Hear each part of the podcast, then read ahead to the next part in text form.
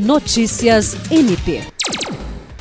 Um dia após tomar posse, o Corregedor-Geral do Ministério Público do Estado do Acre, Álvaro Luiz Araújo Pereira, reuniu membros de sua equipe para a primeira reunião de trabalho. Participaram o promotor de justiça Washington Newton Medeiros Moreira, secretário-geral da Corregedoria Geral e o promotor corregedor Alequine Lopes dos Santos.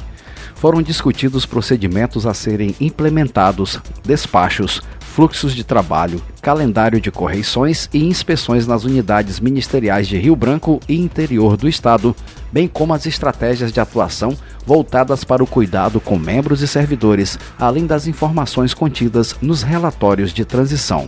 A Corregedoria Geral do Ministério Público é o órgão da administração superior do Ministério Público encarregado da orientação, acompanhamento e fiscalização das atividades funcionais e da conduta dos membros da instituição. Jean Oliveira, para a Agência de Notícias do Ministério Público do Estado do Acre.